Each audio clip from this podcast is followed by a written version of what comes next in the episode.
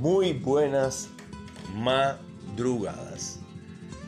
Señores, esto es y será Salvador de Noche. Un podcast diseñado para acompañar a la gente que está sola y a la gente que trabaja por la madrugada. Que siempre nos olvidamos de ellas y que algunos no la tenemos nunca en cuenta. La gente que trabaja por la madrugada tiene algo especial. Porque mientras los demás duermen, ellos están trabajando y preparando el día para cuando amanezca esté todo listo. Y nadie lo tiene en cuenta. Y además de eso vamos a hablar de la migración.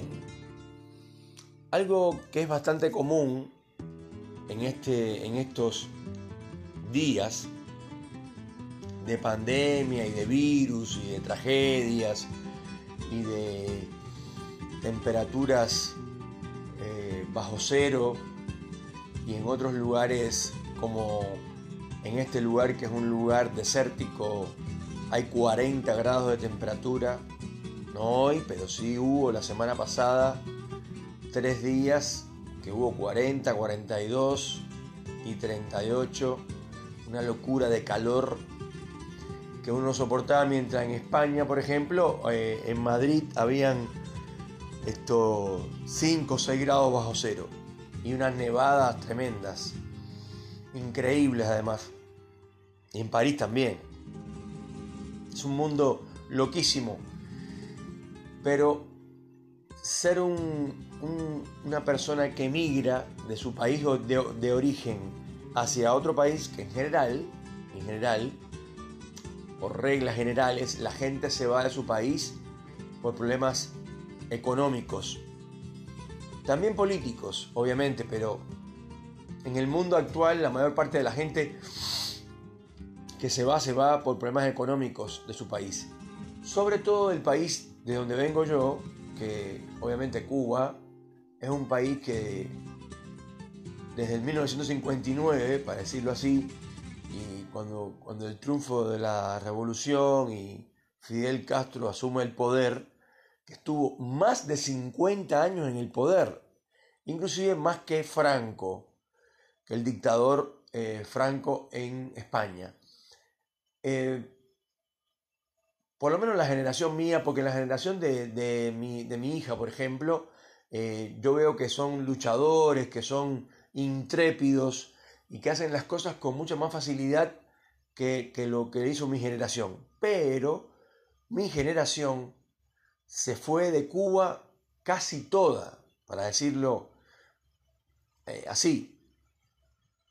Sobre todo la gente que estaba en, cierto, en cierto, ¿cómo explicarlo? No? Con, cierta, con cierto acceso o cercano a ciertas líneas del poder, porque eh, un actor en los días en que, en que, digamos, mis compañeros y yo éramos actores, estábamos muy cerca del poder.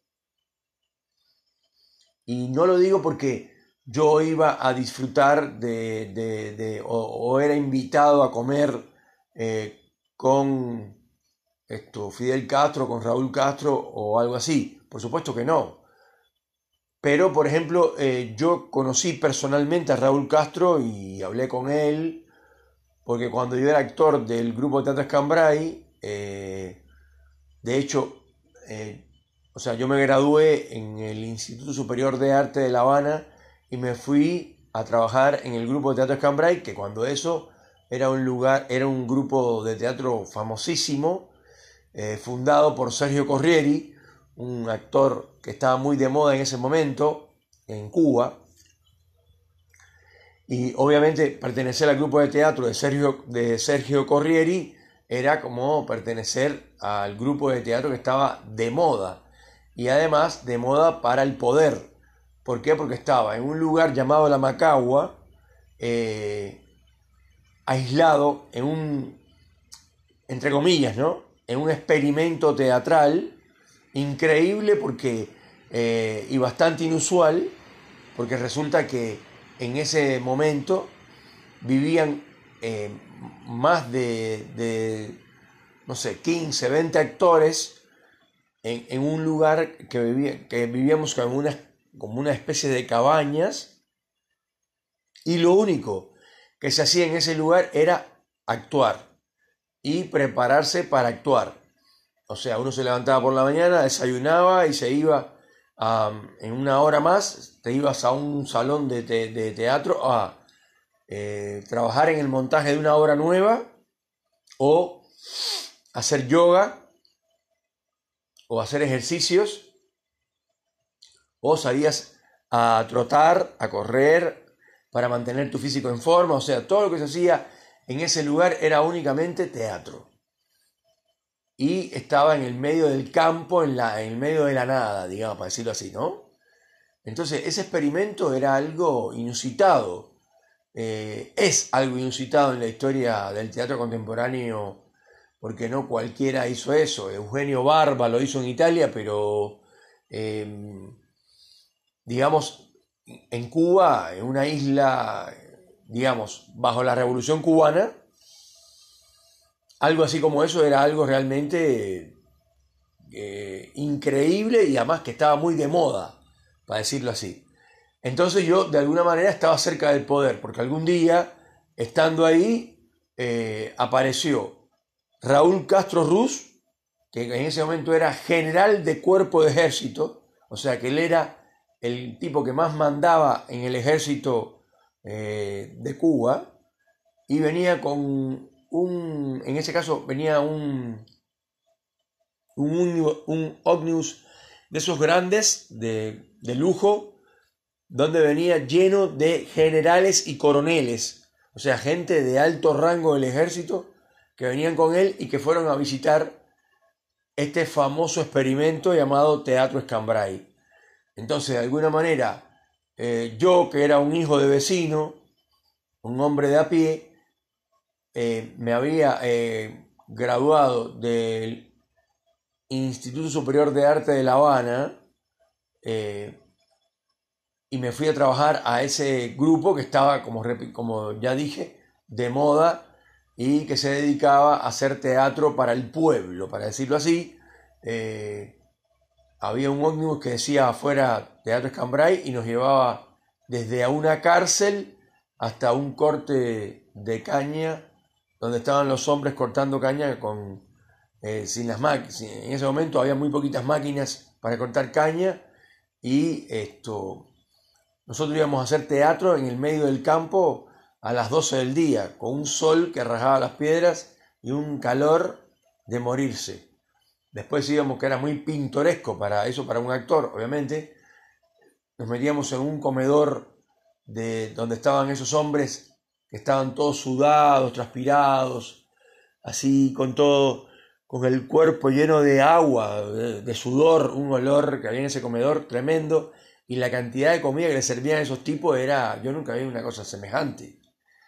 Le servía una, una montaña de arroz y de frijoles, como se dice acá en Argentina, porotos, unos pedacitos de carne, eh, esto, o sea, poquito, ¿no? Digamos, de carne, porque es un país que no, tiene mucha producción de carne, pero se traían toneladas y toneladas de carne, de carne enlatada rusa, que particularmente a mí me gustaba.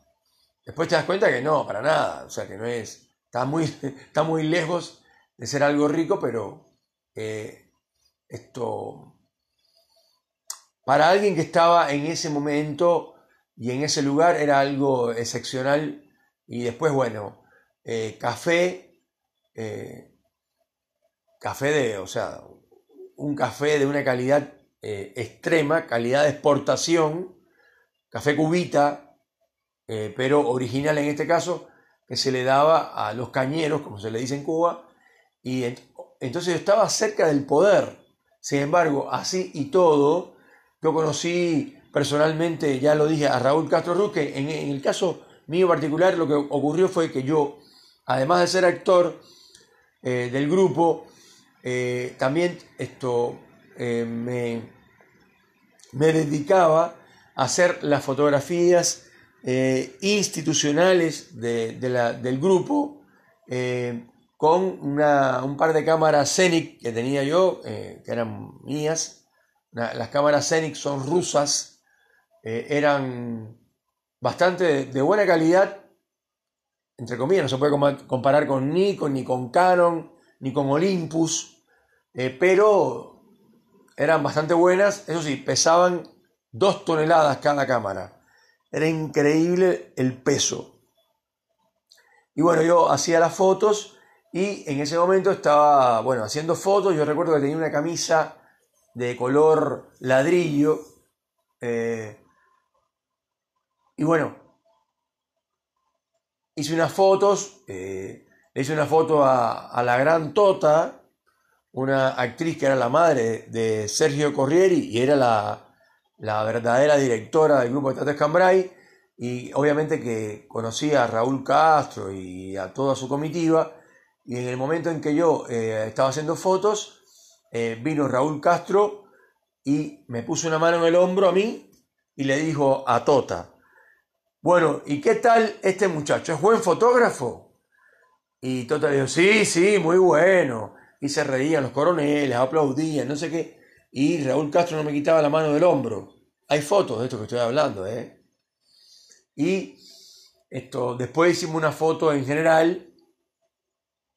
Y bueno, Raúl se puso, eh, o sea, había un, como un acto, ¿no? Donde están todos los actores, estaban los intendentes de, lo estoy traduciendo para todo porque hay un montón de gente que me están escuchando. La gente de Miami que hay muchísimos que seguramente escuchan esto en Miami y que fueron del, teatro, del Teatro eh, no sé, como mi gran amigo Alberto Durán, por poner un ejemplo, o Alicia Viñoli, eh, que viven en Miami hace muchísimos años y al final terminaron yéndose de Cuba, como lo que decía, o sea, mi generación se fue casi toda de Cuba y gente más grande que yo también eh, como es el caso de estas personas que yo menciono.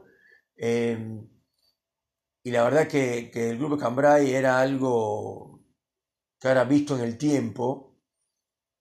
Tú dices, ¿cómo yo pasé por ahí? ¿Cómo yo participé de esa experiencia increíble? Eh, la verdad que era algo de, de, un cuento, un cuento de, hadas, porque esto, para un teatrista, para una persona que estudió arte, teatral en, una universidad durante cinco años, ir a hacer teatro puramente dicho y que te paguen por eso, es algo increíble. Y bueno, eh, se terminó, eh, Raúl Castro se puso a hablar eh, de, bueno, obviamente hizo como un discurso, pero no un discurso oficial, porque era algo muy relajado, muy entre amigos, ¿no?